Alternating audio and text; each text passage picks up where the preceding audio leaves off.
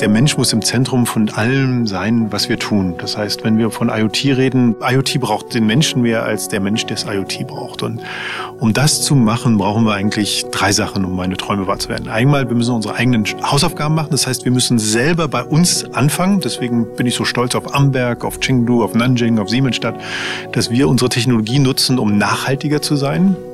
Als zweites dürfen wir die Menschen nicht vergessen. Das ist wirklich, das, das muss human-centric sein. Das muss, der Mensch muss sein. Wir müssen unsere Menschen immer weiterbilden, ihnen vertrauen. Und da nutzen Sachen wie Mendix oder Low-Code, dass Leute, dass jeder Fabrikmitarbeiter seine eigene Applikation bauen kann. Das ist, was wir uns vorstellen.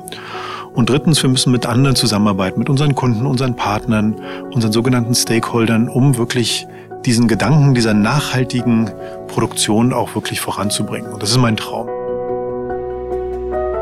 Willkommen bei Der große Neustart, einem Aufruf des World Economic Forums, die Welt smarter, grüner und fairer zu machen.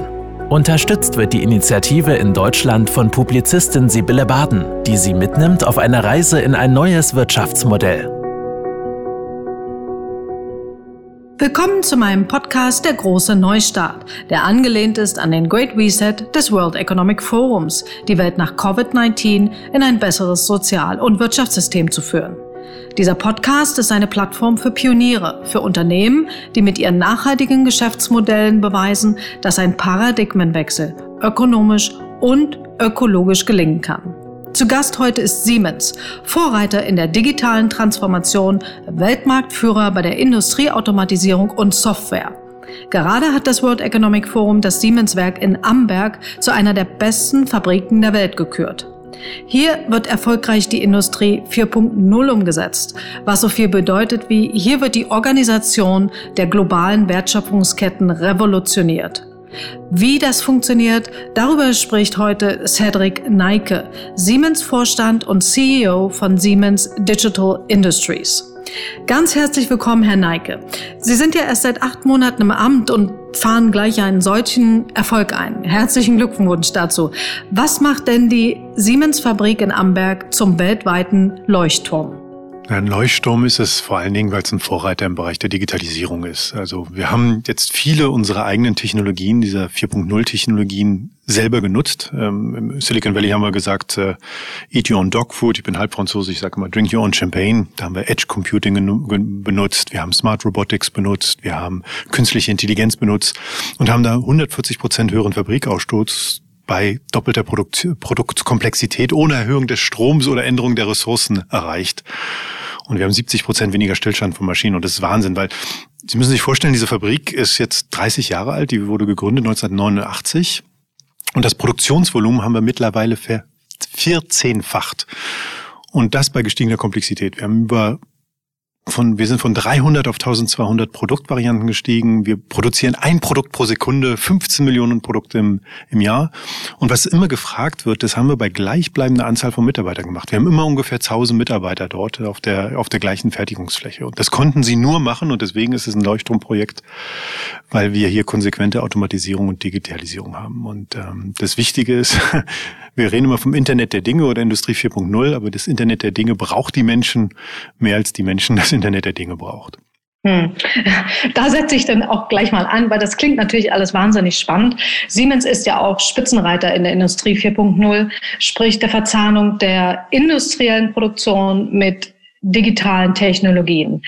Herr Neike, ich würde Sie gerne einladen auf eine gemeinsame digitale Reise. Auch damit der Hörer den Zusammenhang versteht zwischen Internet der Dinge und Edge Computing, Digital Twins und so weiter. Was genau hier passiert und wo Siemens das anwendet. Und beginnen würde ich natürlich gern mit dem Internet der Dinge. Sie haben das Wort. Fangen wir an mit dem Internet der Dinge oder Internet of Things. Die Grundlage ist, dass Digitalisierung gibt es ja schon eine Weile, auch Automatisierung. Und es werden massenhaft Daten produziert. Ähm, nur ein Beispiel, wir haben gerade von Amberg gesprochen. Eine Fabrik kann im Monat über 2200 Terabyte an Daten erzeugen. Sie müssen sich vorstellen, ein Terabyte ist ungefähr so viel wie 250 Filme. Das wird einfach produziert.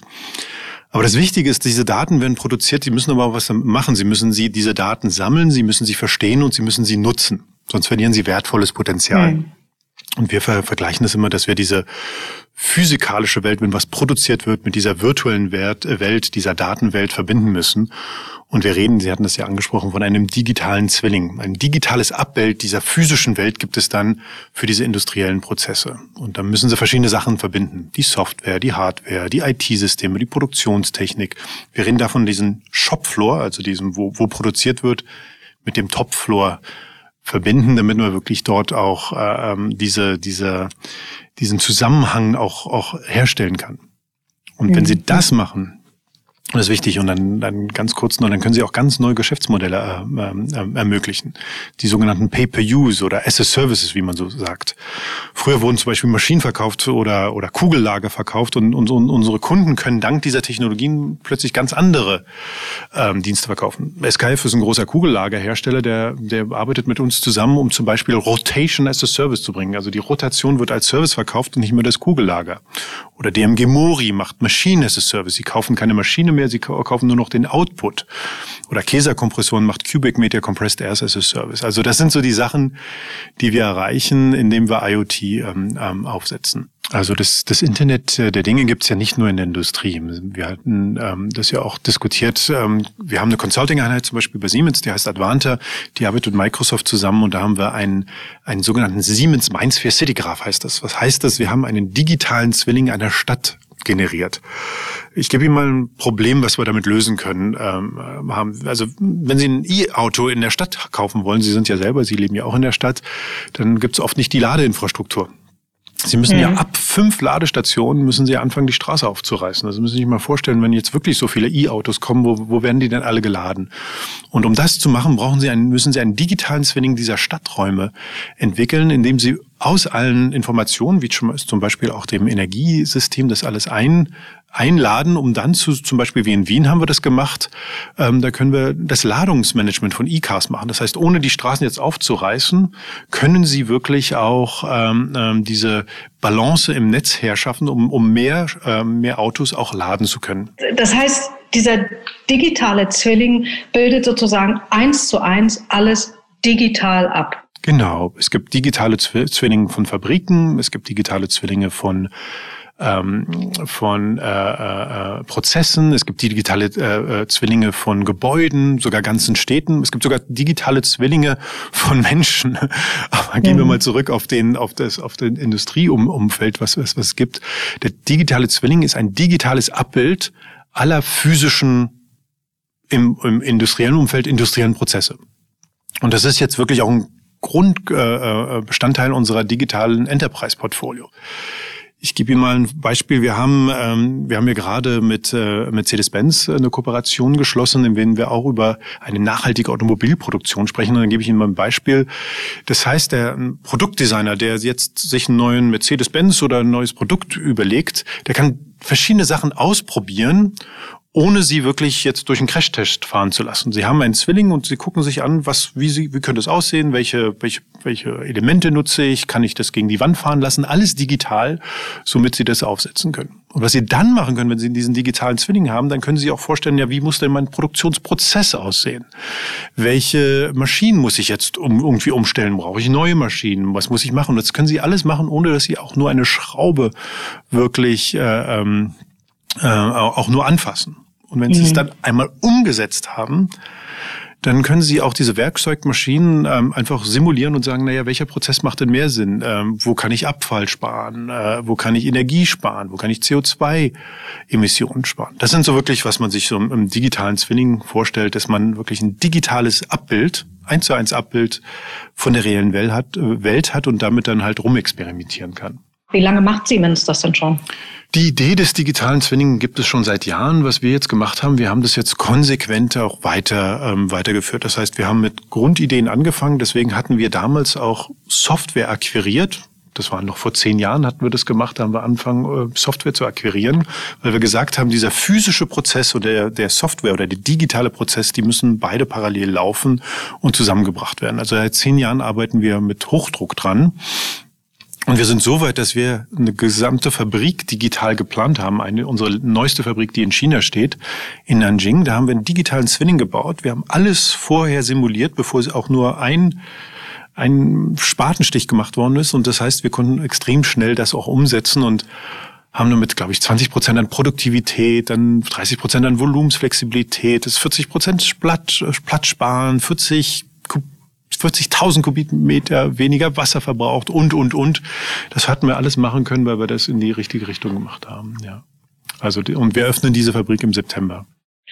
Wir haben jetzt diese wahnsinnige Daten und Informationen äh, im, im Internet. Um diese Daten überhaupt zu analysieren und aufzubereiten, ähm, ist das jetzt der Moment, wo die künstliche Intelligenz einsetzt?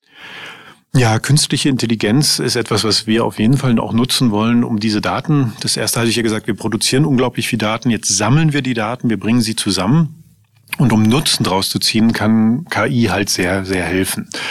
Ähm, die, diese KI kann mit diesen, diesen Datenmengen, die gesammelt und analysiert werden, äh, Maschinen und Menschen mit digitalen Fähigkeiten ausstatten, die es davor nicht gab. Und ich gebe Zum Ihnen Beispiel? Amberg. Ich gebe Ihnen ein Beispiel Amberg. Wir haben dort Leiter, wir haben dort Leiterplatten. Wir produzieren Leiterplatten, müssen Sie sich so vorstellen. Und da haben wir, äh, haben wir Qualitätskontrollen. Jetzt können wir, früher mussten wir jedes, jede Leiterplatte oder jede so vielte Leiterplatte röntgen, um zu gucken, ob das alles okay ist. Jetzt können wir dank der KI-Algorithmen anhand der Fertigungsdaten erkennen, welche Leiterplatte eventuell schadhaft sein könnte und mhm. müssen nur noch dieses identifizierte Bauteil ähm, in diese Röntgen, äh, äh, mit Röntgenstrahlung kontrollieren. Das heißt, wir haben den Prüfaufwand um 30 Prozent äh, reduziert. Das heißt, anstatt einen Prozess stumpf durchzufahren, können Sie dank der Daten, die Sie haben, KI entscheiden, was mache ich und wie kann ich das reduzieren. Mhm. Ich gehe ein anderes Beispiel sind kritische Infrastrukturen wie zum Beispiel äh, Server. Wir, wir gucken ja alle Netflix und äh, machen Videocalls oder machen jetzt Podcast virtuell. Das äh, nutzt wahnsinnig viel äh, ähm, Rechenzentrumenergie. Und dank mhm. KI können wir diese, dieses, das Kühlen dieser, dieser Rechenzentren um bis zu 40 Prozent reduzieren und somit auch die Energie, die wir brauchen, um diese Rechenzentren zu, zu kühlen, auch reduzieren. Das ist ein anderes Beispiel.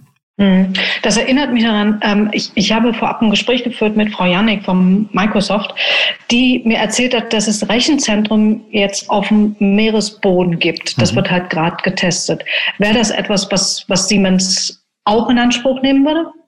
Wir, also wir wollen auf jeden Fall alles, was sustainable ist, in Anspruch nehmen und wir gucken uns unseren CO2-Footprint äh, an und, und, und schauen, wie können wir den reduzieren in unseren eigenen Fabriken, aber natürlich auch mit den Menschen, mit denen wir zusammen partnern oder den, den, den ähm, Unternehmen, denen wir zusammen partnern. Und da sind natürlich Rechenzentrum Leistungen umso grüner sie sind, umso besser. Hm. Jetzt waren wir bei der künstlichen Intelligenz, aber da hört das ja noch nicht auf. Es geht ja jetzt weiter, die Daten müssen ja alle gespeichert werden. Mhm. Wo werden die gespeichert und äh, wie macht Siemens das? Ne, ich erzähle Ihnen kurz, es gibt das Thema Cloud und Edge. Ähm, das ist ganz interessant, wenn Sie sich einfach mal die, die Historie der IT über die letzten 40, 50 Jahre angucken, gab es immer diesen gleichen Trend. Früher waren alle Daten auf einem Großrechner und Sie haben an, ihren, äh, an Ihrer Tastatur gehangen und haben dort aus dem Großrechner diese Informationen ab, ab, abgefragt. Dann gab es den PC und plötzlich waren die Daten vor Ort und sie hatten sie für sich selber.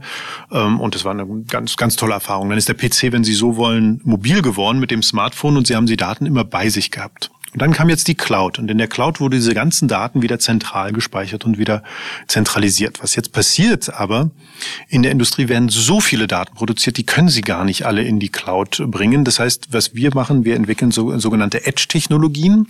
Edge-Technologien, das sind so, müssen Sie sich so vorstellen, das sind so Smartphones oder Smartcomputer in der Produktion, die die KI und die Informationen vor Ort äh, halt auch bearbeiten. Und wir gehen davon aus, jetzt wo sehr viel in die Cloud geht, dass in der Zukunft 20 Prozent der Daten ungefähr in der Cloud sein werden und 80 Prozent dieser Daten werden dann auch in der Edge sein, das heißt auch vor Ort. Was auch einen Vorteil hat für die Datensicherheit, wobei wir arbeiten ja auch in, in, in die Richtung. Und das ermöglicht uns auch ähm, viel schneller auch diese, diesen Beispiel, die ich Ihnen gegeben habe für KI, für Leiterplatten auch sofort auch umzusetzen. Das ist zum Beispiel ein Beispiel, das wurde auch vor Ort in, mit einer Edge-Technologie umgesetzt. Mhm. Und dieses, alles, was Sie jetzt erzählt haben, ähm, ist für diese ganze Technologie 5G notwendig oder geht das auch mit ja, dem 4G oder anderen oder Wi-Fi? Das geht natürlich auch mit anderen Technologien. Ähm, Sie müssen sich immer das so, so vorstellen, 5G ist immer der nächste Schritt. Also wir hatten ja ähm, erstmal die erste, Sie hatten GSM, dann hatten wir 2G, dann hatten wir 3G, 4G, 5G. Und was passiert? Es wird immer schneller und nicht nur mehr Datenvolumen können Sie übertragen, es ist auch eine schnellere Reaktionsmöglichkeit. Und der Vorteil, den wir haben bei 5G, Einmal, wir haben jetzt auch ein Industriefrequenzband, also ganz spezielle Frequenzen, die werden für die Industrie reserviert. Das heißt, die können sicher über diese Frequenzbänder auch ähm, ihre Maschinen anschließen. Aber was noch passieren könnte, sie können diese starren Produktionslinien, die sie haben, dank 5G auch ähm, jetzt aufweichen. Und Sie müssen sich das so vorstellen, heutzutage, wenn Sie in eine Produktion gehen, stehen die meisten Roboter hinter Käfigen, um keinen zu verletzen, weil der Roboter weiß das nicht. In der Zukunft wird der Roboter neben Ihnen arbeiten und dank 5G und Edge-Technologien extrem schnell reagieren können, damit auch nichts passiert. Das heißt, 5G ist nur eine Weiterentwicklung, aber sie ermöglicht dank ihrer sehr geringen Latenzzeiten, Reaktionszeiten, komplett neue Prozesse und komplett neue Zusammenarbeiten zwischen Roboter oder Automated Guided Vehicles, diesen kleinen Roboterautos, die durch Fabriken fahren, aufzusetzen und somit eine viel, viel modulare Produktionssysteme auch aufzusetzen. Hm. Also angenommen jetzt eine, eine Firma in Deutschland, ähm, etwas weiter entfernt von einer größeren Stadt, ähm, hat nur 3G und möchte aber diese Siemens-Technologie in Anspruch nehmen. Wird es da Probleme geben oder ist das trotzdem machbar? Das ist natürlich machbar, weil in, also in Deutschland und auch in anderen Ländern, wenn diese Frequenzbänder reserviert sind für die Industrie, dann können Sie Ihr eigenes 5G-Netz auch bei sich dann aufbauen. Sie können das auf dem Land aufbauen. Sie können das, viele unserer Kunden sind Mittelständler, die sitzen wirklich in, in, in vielen Bereichen Deutschlands, wo jetzt nicht die beste äh, Internetanbindung ist, aber Sie können Ihr eigenes Netz dort auch mit 5G, auch mit Siemens-Technologie aufbauen und dann auch nutzen. Und das ist ein Riesenvorteil, den Sie haben, damit Sie auch diese Technologien äh, so schnell und auch so effizient wie möglich nutzen können. Mhm. Und wir haben es zum Beispiel in, in, in der Hannover Messe haben wir ein eigenes 5G-Netz nur für die Hannover Messe aufgebaut, um das auch zu testen. Das ist jetzt sehr beruhigend. Ich, ich bin bisher davon ausgegangen, dass man ähm, das mit 3G nicht machen kann. Das ist ähm, sehr interessant. Können wir noch eine Sekunde bleiben bei der Industrie 4.0, weil die ja auch wahnsinnig komplex ist. Ähm, in der vierten industriellen Revolution, in der wir uns nun schon inzwischen befinden, ist die Industrie 4.0 ja nur ein Baustein. Mhm. Es geht aber natürlich auch um die Entwicklung der Gesellschaft, um die Entwicklung der weltweiten Gesellschaft. Und im Moment ähm, haben wir da noch einige Hürden zu nehmen. Zum Beispiel sieht es ja so aus, dass 17 Prozent der Weltbevölkerung, sprich 1,3 Milliarden Menschen, die zweite industrielle Revolution noch nicht vollständig erreicht haben. Sprich, die haben keinen Zugang zu Elektrizität. Und weitere vier Milliarden Menschen haben die dritte industrielle Revolution noch nicht erreicht, weil sie keinen Internetzugang haben. Was ist hier zu tun, Herr Neike, für ein Unternehmen wie Siemens, aber natürlich auch für die Gesellschaft. Das Wichtigste, Sie äh, Power to the People, Sie brauchen Energie für Menschen, damit Sie äh, diese Elektrifizierung, wir reden immer von Elektrifizierung, Automatisierung und Digitalisierung. Sie, wir müssen auf jeden Fall, damit wir den gleichen Zugang zu den Ressourcen haben, sicherstellen, dass Menschen Zugang zur Elektrizität oder auch dem Internet haben. Das Zweite, was wir machen müssen, ist, wir müssen, jeder möchte natürlich den gleichen Lebensstandard haben, aber wir müssen gucken, dass wir mit den Ressourcen, die wir haben, verantwortungsvoller umgehen ich weiß nicht, ob Sie es wissen, aber ein New Yorker verbraucht ungefähr 20 mal mehr Ressourcen als jemand, der in Jakarta lebt. Das heißt, mhm. wie können wir, also wir werden, wir sind ja 7,5, 7,6 Milliarden Menschen auf der Erde, wir werden 2050 10 Milliarden Menschen sein, also 30 Prozent mehr als heute. Wie können wir sicherstellen, dass wir ähm, allen den Zugang zu diesen Ressourcen bieten, ohne unsere Ressourcen, die wir haben auf der Welt, ähm, komplett auszubeuten. Und dafür sind die ESG, also diese ESG-Ziele der UN-Agenda, die SDGs, äh, die, die helfen uns, das auch zu machen. Und wir müssen gucken, wie kriegen wir das auch auf jeden Fall hin. Das Zweite, was Sie machen müssen, ist, Sie müssen sicherstellen, also das gibt es ja auch in Deutschland, diese, Sie haben die Digital Natives und dann haben Sie die, äh, den Digital Divide, die nicht den Zugang haben. Das heißt, Sie müssen nicht nur sicherstellen, dass es Zugang zu Elektrizität und auch dem Internet gibt. Und Sie müssen sicherstellen, dass dieser genutzt wird, um die Ressourcen verantwortungsvoll zu nutzen. Sie müssen den Menschen auch die Möglichkeit geben, damit umzugehen.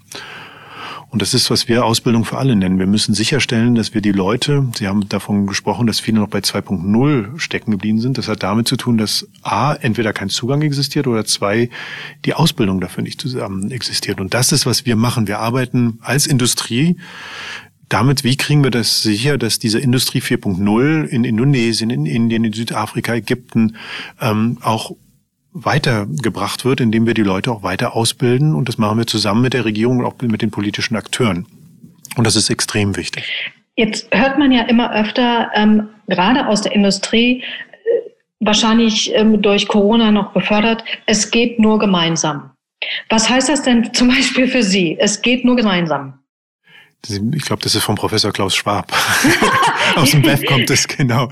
Äh, wissen Sie was, es gibt kein Unternehmen, es gibt kein Land, es gibt auch, äh, das hat ja Covid gezeigt, keiner kann es alleine ähm, bewältigen. Ähm, und diese, diese, diese Idee, und es gibt diesen, dieses wunderschöne Wort, wir müssen weg von diesen Egosystemen zu Ökosystemen, Ekosystemen.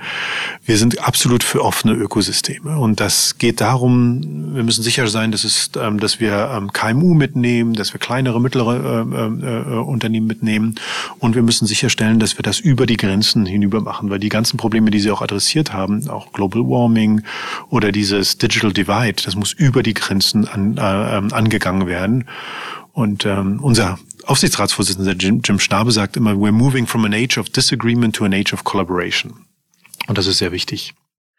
Diese ähm, Nature of Collaboration ist aber auch ähm, mehr als ein wichtiger Baustein in der Transformation.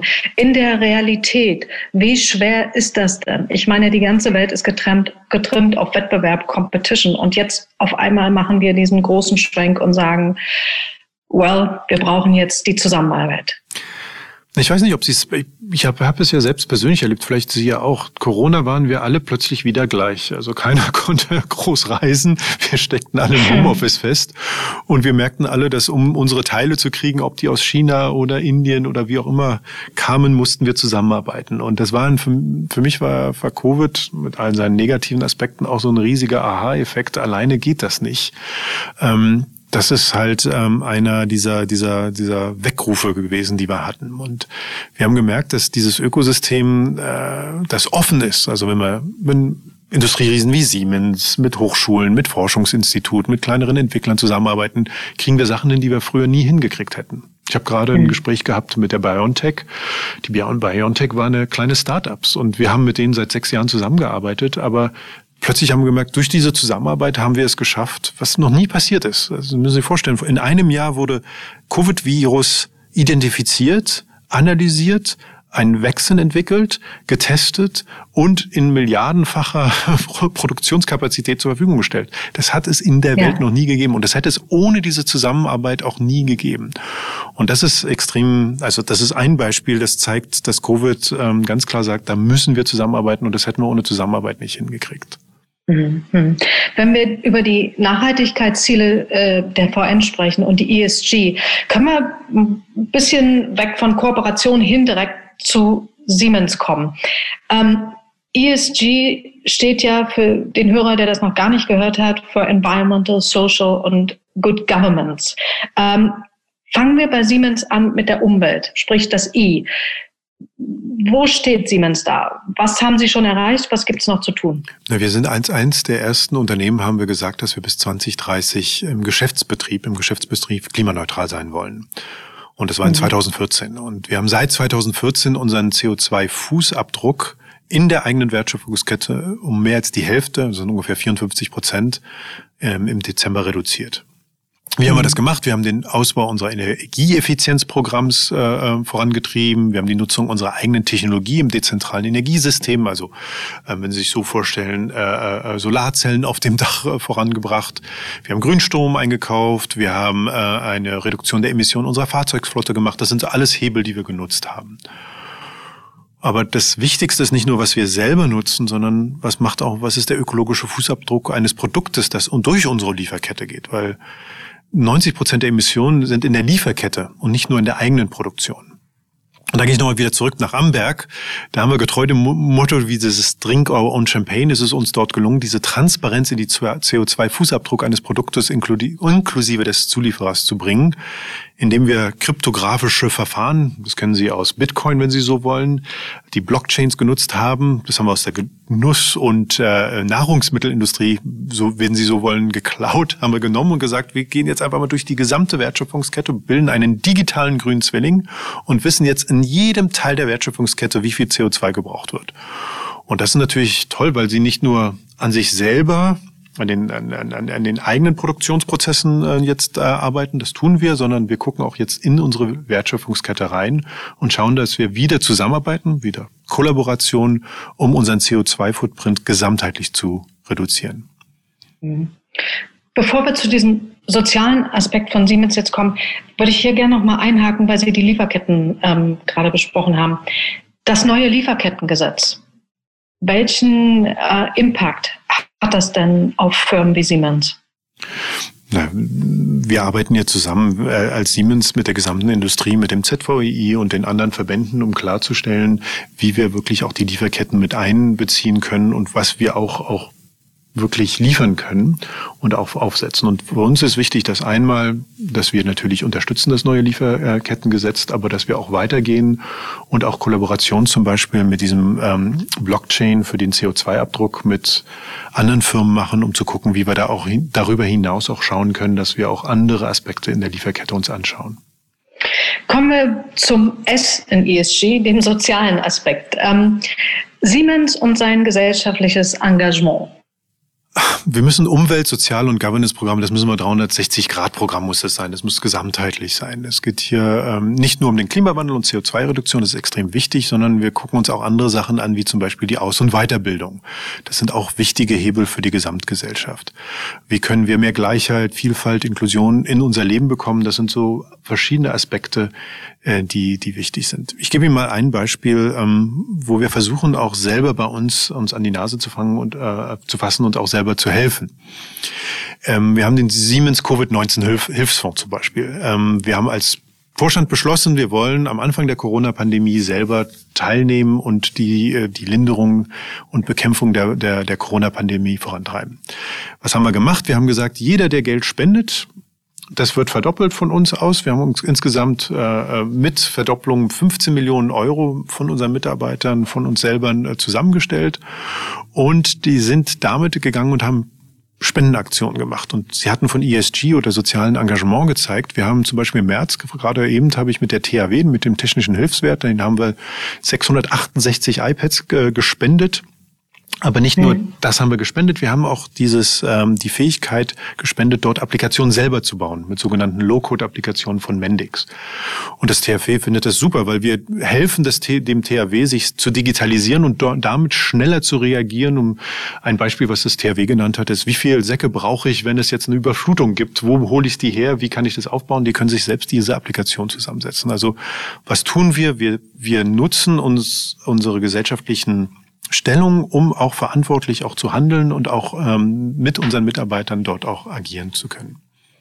Damit sind wir denn beim letzten Aspekt, nämlich der nachhaltigen Unternehmensführung. Da müssen Sie beim, ähm, Sie müssen sich anschauen, was ist denn länderspezifisch Thema ERS, also ähm, Health and Safety. Think, think Global, Act Local. Das ist ganz wichtig. Ich glaube, der, der also Werner von Siemens hat äh, schon immer gesagt, äh, ganz am Anfang, für augenblickliche Gewinne verkaufe ich die Zukunft nicht.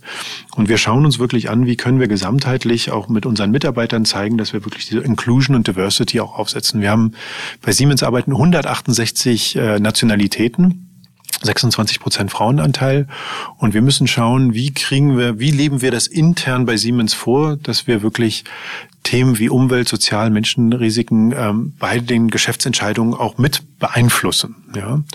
Wir, haben, wir haben Nulltoleranz bei Verstößen gegen geltendes Recht oder eigene interne Vorschriften. Wir verhindern die Nutzung von Konfliktmineralien im Bereich der Lieferkette. Sie hatten die Lieferkette angesprochen. Mhm. Wir übernehmen Verantwortung im Cyberbereich. Also es ist wichtig, dass wir auch selber bei uns anfangen zu sagen, wir leben vor, was wir eigentlich glauben, was äh, eine nachhaltige Unternehmensführung ist. Mhm. mhm.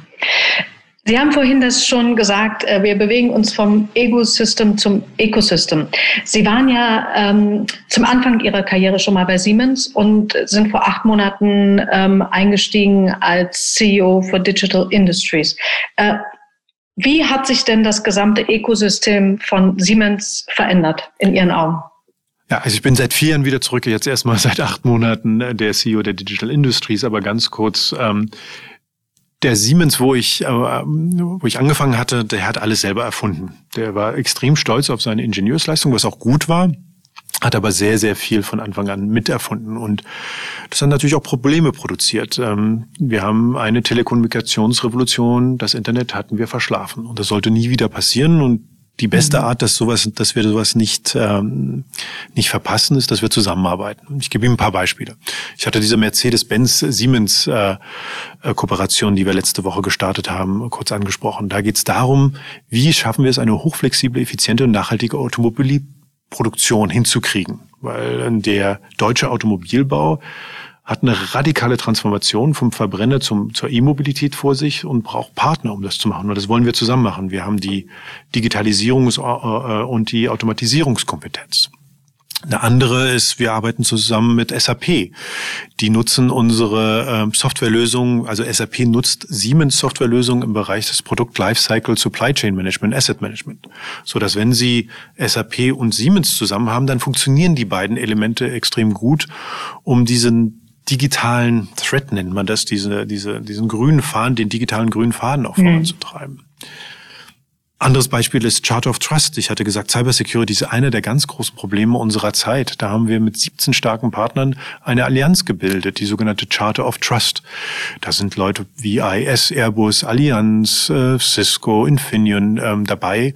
Und was machen wir? Wir diskutieren und sagen, welche Standards wollen wir setzen, um sicherzustellen, dass aus, von verschiedenen Herstellern Elemente zusammengesetzt werden, die von Anfang an die Datensicherheit ähm, ermöglichen, so dass es auch eine Zusammenarbeit und diese Möglichkeit gibt. Das sind alles so Beispiele von Allianzen, die wir unterstützen.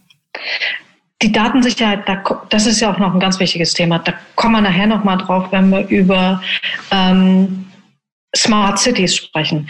Ähm, ich würde noch mal gern zum, zum Ökosystem von Siemens. Diese, wir haben ja jetzt vor allen Dingen über die Wandlung, die sich außerhalb ähm, des Konzerns, äh, die stattfindet, was passiert denn innerhalb eines Konzerns? Weil das geht ja nur, wenn alle an einem Strang ziehen.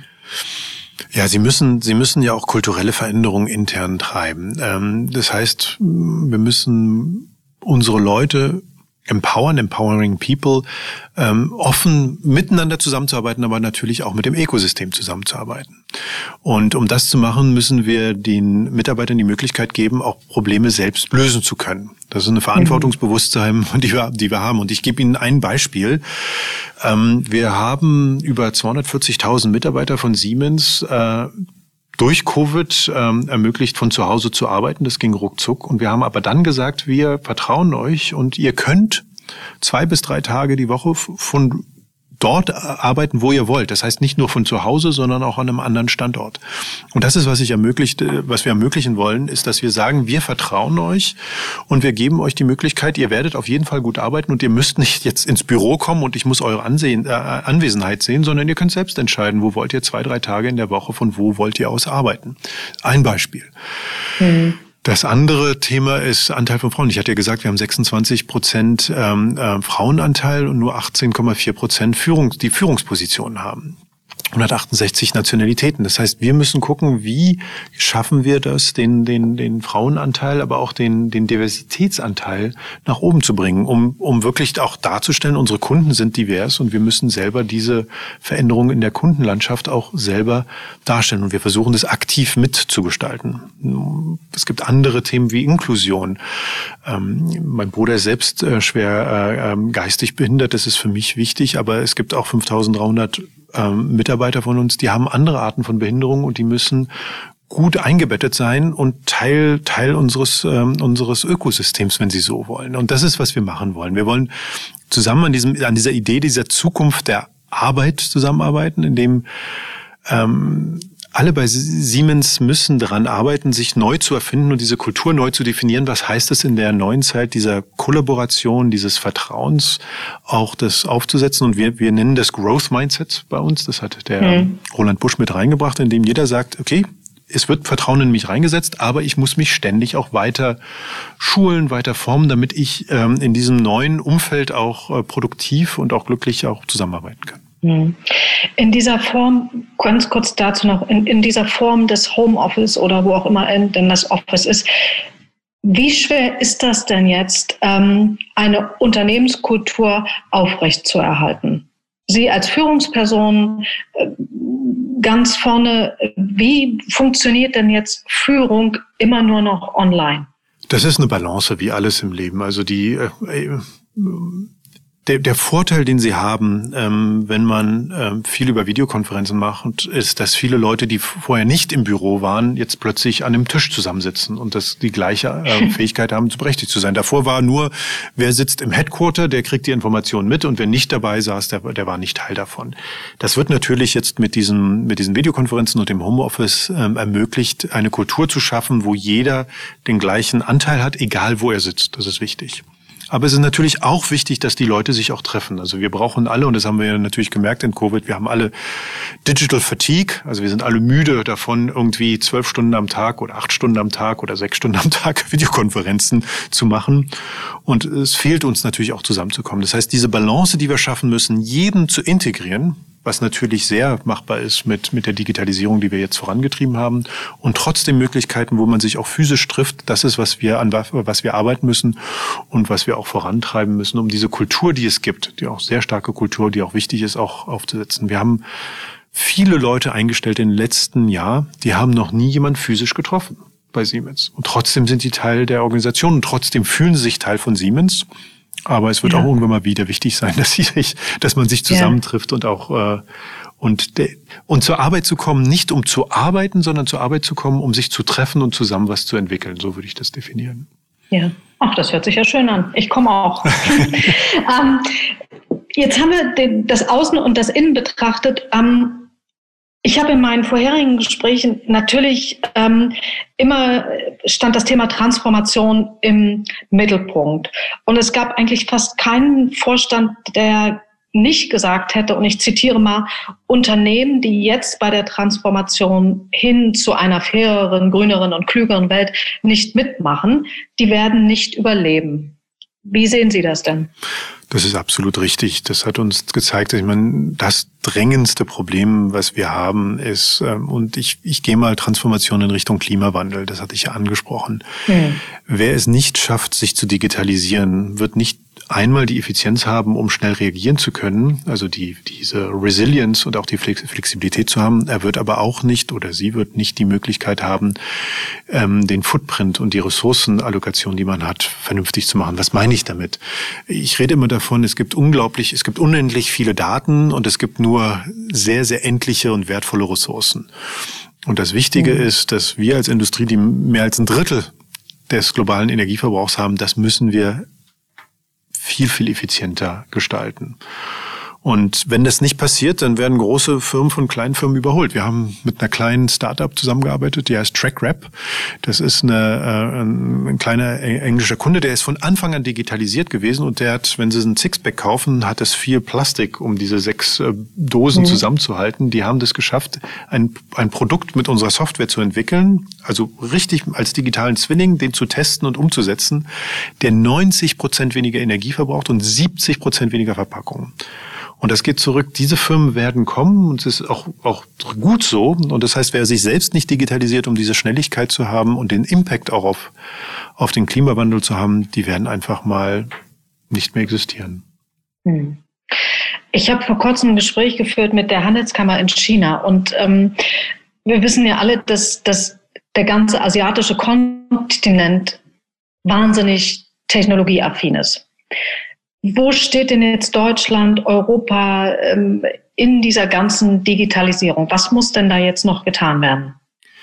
Das ist interessant, weil ähm, Joe Keser hat ja selber gesagt, das 21. Jahrhundert ist das ein asiatisches Jahrhundert. Das äh, ist keine Prognose, sondern die Realität spiegelt es ja wieder.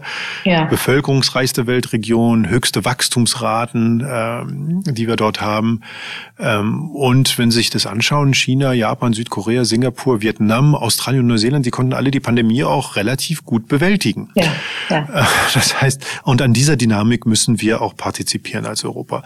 Das Schöne ist, wenn man nach nach Asien geht, werden wir auch oft gefragt. Also die Energiewende war ein großes Thema in meinem vorherigen Rolle als Energieverantwortlicher bei Siemens. Also ähm, wie haben wir das gemacht? Und auch in Richtung Digitalisierung und Industrie 4.0 werden wir oft gefragt. Weil die großen Zentren der, der wenn Sie so wollen, der, der Digitalisierung 4.0 sind Deutschland und Japan. Aber sie werden größtenteils in China angewandt. Und als solches müssen wir diesen, müssen wir auf jeden Fall mit Asien zusammenarbeiten, um diese Beeinflussung auch äh, mitgestalten zu können. Hm, hm. Kann ich da ganz kurz einhaken? Ähm, die haben ja größtenteils schon die Smart Cities und, und was ihnen da noch fehlt, probieren sie gerade in Pilotprojekten aus, vor allen Dingen China. Jetzt entstehen da ja Probleme mit diesen Smart Cities, von denen wir noch gar nicht wissen, was da eigentlich entsteht. Und meine Frage an, an, an, an die Handelskammer in China war auch, wer setzt denn hier die ethischen Standards? Hm. Was wäre denn Ihre Antwort darauf? Es gibt ja drei, drei Elemente. Es, ist, es gibt einmal das technisch Machbare, sehr viel technisch machbar. Dann gibt es das rechtlich was, man, was sie einhalten müssen und dann muss das, was sie ethisch ähm, auch äh, ähm, ethisch vertreten können. Persönliche Daten sollten Sie selber entscheiden können, was Sie damit machen. Firmen sollten selbst ihre Daten erstmal vorhalten und dann selbst entscheiden, ob sie sie weitergeben. Das heißt, was wichtig ist, ist, dass wir zusammenarbeiten, dass sowohl was technisch machbar, was rechtlich äh, äh erlaubt ist und was ethisch äh, ähm, vertretbar ist, in Einklang gebracht wird. Das ist extrem wichtig. Sie sagen, das sollte, ähm, äh, das sollten die Firmen selber entscheiden. Nein, wir sollen Nein, ich habe nur gesagt, die Firmen müssen mit dran arbeiten, das auch mitzudefinieren. Das war auch dem Thema dieses Charter of Trust, was wir zusammensetzen. Da gucken wir, was ist technisch machbar, was machen, was ist rechtlich und wie gehen wir jetzt mit diesen Cybersecurity-Themen um. Gucken wir jetzt 2021 auf äh, so eine Riesenfirma wie Siemens. Und Sie haben ja von außen jetzt nicht nur die technologische Transformation Asien, Klima, Nachhaltigkeitsziele. Das ist ja wirklich enorm. Wenn ich Sie jetzt fragen würde, was ein Unternehmen heute leisten muss, was wären denn Ihre Kernpunkte? Das Wichtigste, was, also Größe macht keinen Unterschied. Ähm, was das Wichtigste ist, ist, dass sie flexibel sind. Sie müssen, sie wissen nicht, was die Zukunft bringt. Keiner hat Covid vorhergesehen. Und die Firmen, die digitalisiert waren, haben Covid relativ gut überstanden und die, die nicht digitalisiert waren, haben sehr gelitten. Mhm. Und das Wichtige wird sein, es gibt diese Daten, Sie müssen diese Daten nutzen. Und ähm, das ist der zweite Punkt. Also die Flexibilität, die Nutzung von Daten und was wir vorhin angesprochen haben. Und allein ist nicht mehr ein Problem lösbar. Also Sie müssen in Ökosystemen ähm, handeln, damit auch verschiedene ähm, äh, Player zusammenkommen von den Industrieriesen, wie Sie gerade gesagt haben, KMUs, Forschung, Hochschule und Politik. Also die drei Dinge, die sind Flexibilität, Nutzung und Digitalisierung und Nutzen von Daten und in Ökosystemen zusammenarbeiten werden die drei großen Sachen, die ich jedem Unternehmen rate, raten würde, egal wie groß oder wie klein sie sind. Mhm. Das bringt mich jetzt direkt zu haha, Flexibilität. Das bringt mich direkt zur Siemensstadt. Das ist ja dieses tolle 600 Millionen Euro Technologie, ähm, der Standort in Berlin, den Joe Keser und Sie auf den Weg gebracht haben. Und ähm, ich lebe in Berlin und es ist, es weiß hier, glaube ich, jeder, es ist die größte Einzelinvestition, die je ein, die je ein Unternehmen in Berlin getätigt hat. Können Sie uns ein bisschen durch Ihre Stadt führen? Das kann ich gerne machen. Also Sie müssen sich vorstellen, hier ähm, früher waren hier die Nonnenwiesen und äh, Peter von Siemens ähm, hat hier vor 110 Jahren ähm, einen, den Industriestandort Siemens eigentlich wirklich aufgebaut und hat gesagt, ich, also hier kann man arbeiten, hier kann, kann man zur Schule gehen, hier kann man auch wohnen. Er hat äh, diese dieses, diesen Gedanken dieser Industrialisierung auch mit dem Gedanken der Zukunft damals der Arbeit mitdefiniert.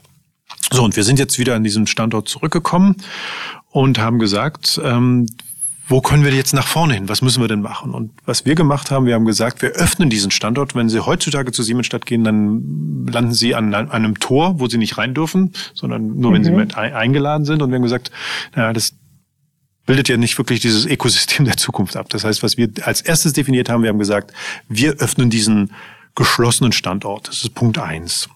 Punkt zwei, wir haben gesagt, na ja, wir laden viele Leute ein, äh, Hochschulen, äh, äh, ähm, Forschungsinstitute, äh, wir laden auch KMUs ein, wir laden Startups ein und wir sagen, wir zusammen definieren und versuchen wir Probleme zu lösen. Sie müssen sich vorstellen, das ist ungefähr 70 Hektar Und wir haben gesagt, mhm. das machen wir dort. Aber das ist jetzt nicht nur ein Industriestandort. Wir haben gesagt, na, wenn wir das schon machen, dann sollen die Leute auch hier äh, ähm, leben. Und ähm, wir wollen das von Anfang an nachhaltig gestalten. Das heißt, was wir gemacht haben, wir haben diesen digitalen Zwilling der Siemensstadt gegründet und wir bauen jetzt, es wird insgesamt über eine Million Quadratmeter hier existieren, in denen Menschen hier wohnen können. Sie können hier arbeiten, sie können lernen, sie können eine Ausbildung machen, sie können ihre Kita zur Schule, äh, ihre Kinder zur Kita schicken, sie können hier einkaufen, sie können ins Café gehen, in einem komplett offenen Komplex, wo jeder sich miteinander treffen kann und das komplett CO2-neutral. Das war der, der Gedanke, den wir gehabt haben, ist, wie schaffen wir das, einen Stadtteil, einen Kiez komplett zu, neu zu denken, dank Technologien, den CO2-neutral zu gestalten, den als Ökosystem, so ein bisschen, wenn Sie so wollen, Silicon Valley in Berlin, um dort Themen, große Themen, die wir haben, wie dezentrale Energiesysteme, Elektromobilität, Industrie 4.0 oder künstliche Intelligenz auch zu entwickeln und auch anzuwenden. Mhm. Das ist, was wir wollen. Wie weit sind Sie jetzt mit dem Projekt? Ja, wir haben jetzt den städtebaulichen Wettbewerb ge äh, gemacht. Das heißt, wir definieren, wie sieht es aus. Wir haben die ersten Hochhauswettbewerb gemacht. Sie müssen sich das vorstellen. Als erstes zieht Siemens um. Wir müssen ja Platz schaffen, damit so viele neue Leute auch hier reinkommen. Das heißt, wir bauen vier neue Gebäude. Da ziehen dann die, ähm, die Siemens-Einheiten rein. Dann, dann wird, es ist ja auch eine Produktionsfabrik wird hier aufgesetzt. Das passiert auch. Das heißt, wir werden bis mindestens 2030 arbeiten daran, an diesem Stadtteil. Hier wird viel gebaut und gebaggert werden, um das auch aufzusetzen. Und ähm, wir haben dem Namen, dem Ganzen, wir haben ja die Leute und die Anrainer auch gefragt, wie wollen sie dem Ganzen einen Namen geben? Und das heißt jetzt Siemensstadt Square, weil es auch ein Ort sein soll, ein Square, ein, ein Treffen, wo die Leute sich auch zusammentreffen. Aber Ihre Frage war, wann geht's los? Es ist schon längst losgegangen. Wir haben hier auch schon die ersten Startups. Wir haben auch das Werner von Siemens äh, Center hier gelauncht und geöffnet, wo wir forschen zusammen mit dem Fraunhofer. Und wir fangen die Baggerrollen Ende des Jahres, Anfang nächsten Jahres, um die ersten Hochhäuser und hier auch mit aufzubauen. Mhm. Fühlen Sie sich so ein bisschen einsam hier als, als Siemens ähm, mit dem fast den einzigen Großprojekt? Okay, jetzt ist Tesla noch in der Nähe. Ach, es gibt viele Projekte. Gucken Sie sich das Mercedes-Benz-Projekt an, was wir auch gerade gehabt haben in Marienfelde. Da haben, da haben wir gesagt, naja, wie können wir dieses Siemensstadt-Konzept nutzen, um Marienfelde auch neu zu definieren? Marienfelde bei, bei Mercedes ist ja einer der ältesten Standorte, die äh, Mercedes-Benz überhaupt hat und hat gesagt, ich will die digitale Fabrik der Zukunft hier in Berlin bauen und Siemens machen wir das auch nicht zusammen. Das wäre doch super. Und das haben wir dann auch aufgesetzt.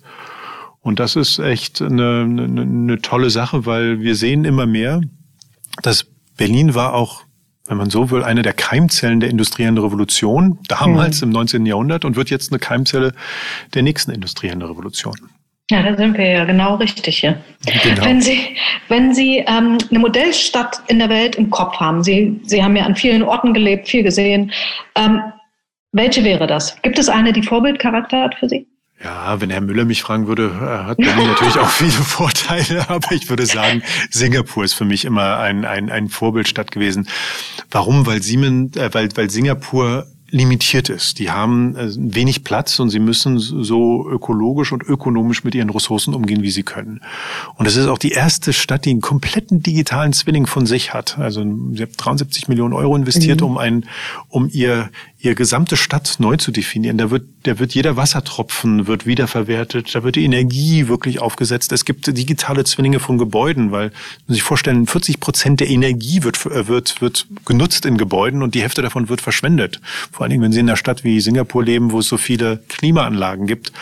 Und das finde ich, das finde ich toll, dass dort ähm, wirklich ein Gesamtkonzept ist. Aber es gibt auch tolle Sachen in Europa, nur nicht, dass ich immer nach Asien gehe. Es gibt, äh, wir haben zusammen äh, in Wien haben wir Aspern, da gibt es einen neuen Stadtteil, den wir digital entwickeln. Ähm, als Fahrradfahrer finde ich natürlich Kopenhagen super ähm, mhm. und will ja auch in eine CO2-neutrale Stadt in 2025 gehen. Also es gibt viele Beispiele, aber als, als digitaler Zwillingsliebhaber ist Singapur schon ein toller, tolles mhm. Beispiel. Mhm. Aber Sie sind in Berlin, da bin ich ja schon wirklich beruhigt. Genau. Eine allerletzte Frage noch. Ähm, wer auf die Siemens-Webseite heute geht, da stehen ja tolle Sachen. Unter anderem steht da, Sie machen Träumer wahr. Was ist denn the next big thing? Bevor ich Träume wahr mache, will ich Ihnen kurz einen, einen Witz erzählen. Ähm, ich werde immer gefragt, na ja, diese ganze Industrie 4.0, diese Roboter, äh, wie sieht denn die Zukunft aus? Ist das mehr ein Albtraum? Und ich habe gesagt, na ja, der Witz geht, äh, wie viele Leute brauchen Sie denn in der Fabrik der Zukunft? Und der, die Antwort ist immer, Sie brauchen einen Menschen und einen Hund. Ja? Mhm. Da werden Sie mich fragen, warum? Naja, in der digitalen Fabrik der Zukunft brauchen Sie den Menschen, um den Hund zu füttern und den Hund, äh, ähm, um den Menschen davor zu schützen, nichts anzufassen. Und das ist falsch, das ist ein Albtraum. Das heißt, die Idee, die wir haben, ist, wir brauchen ich hatte es ja am Anfang gesagt, der Mensch muss im Zentrum von allem sein, was wir tun. Das heißt, wenn wir von IoT reden, der, der IoT braucht den Menschen mehr als der Mensch das IoT braucht. Und um das zu machen, brauchen wir eigentlich drei Sachen, um meine Träume wahr zu werden. Einmal, wir müssen unsere eigenen Hausaufgaben machen. Das heißt, wir müssen selber bei uns anfangen. Deswegen bin ich so stolz auf Amberg, auf Chengdu, auf Nanjing, auf Siemensstadt, dass wir unsere Technologie nutzen, um nachhaltiger zu sein. Als zweites dürfen wir die Menschen nicht vergessen. Das ist wirklich, das, das muss human-centric sein. Das muss, der Mensch muss sein. Wir müssen unsere Menschen immer weiterbilden, ihnen vertrauen. Und da nutzen Sachen wie Mendix oder Low-Code, dass Leute, dass jeder Fabrikmitarbeiter seine eigene Applikation bauen kann. Das ist, was wir uns vorstellen. Und drittens, wir müssen mit anderen zusammenarbeiten, mit unseren Kunden, unseren Partnern, unseren sogenannten Stakeholdern, um wirklich diesen Gedanken dieser nachhaltigen Produktion auch wirklich voranzubringen. Und das ist mein Traum. Das heißt, wir fangen bei uns selber an, wir nehmen unsere Mitarbeiter mit, wir nehmen unsere Kunden und unsere Partner mit, um diese, diesen Traum der Zukunft, dieser Fabrik der Zukunft, der industriellen Produktion der Zukunft auch wahr werden zu lassen und unsere Ressourcen, die wirklich knapp sind, so effizient und so umweltschonend wie möglich zu nutzen. Mhm. Sie haben es sehr schön gesagt, ähm, der Mensch steht im Zentrum von allem und das wird auch erstmal eine Weile so bleiben. Das muss auch so bleiben. Ja, das muss auch. Herr Neike, vielen, vielen Dank, dass Sie uns mitgenommen haben hier auf diese digitale Reise und auch in die Rolle ähm, Ihres Unternehmens innerhalb der Gesellschaft, ähm, dass es im Grunde genommen nur in Kooperation geht und dass der Mensch im Mittelpunkt steht. Ich persönlich finde das sehr beruhigend und äh, vielen, vielen Dank für das Gespräch und viel Glück für Ihre Siemensstadt. Vielen Dank. Nicht meine Siemens, es ist unsere Siemensstadt. Aber danke Ihnen. Also schönen Tag noch. Danke. Der große Neustart. Ein Podcast von Publizistin Sibylle Baden zum gleichnamigen Aufruf des World Economic Forums. Weitere Informationen erhalten Sie auf www.weforum.org oder auf sibyllebaden.com.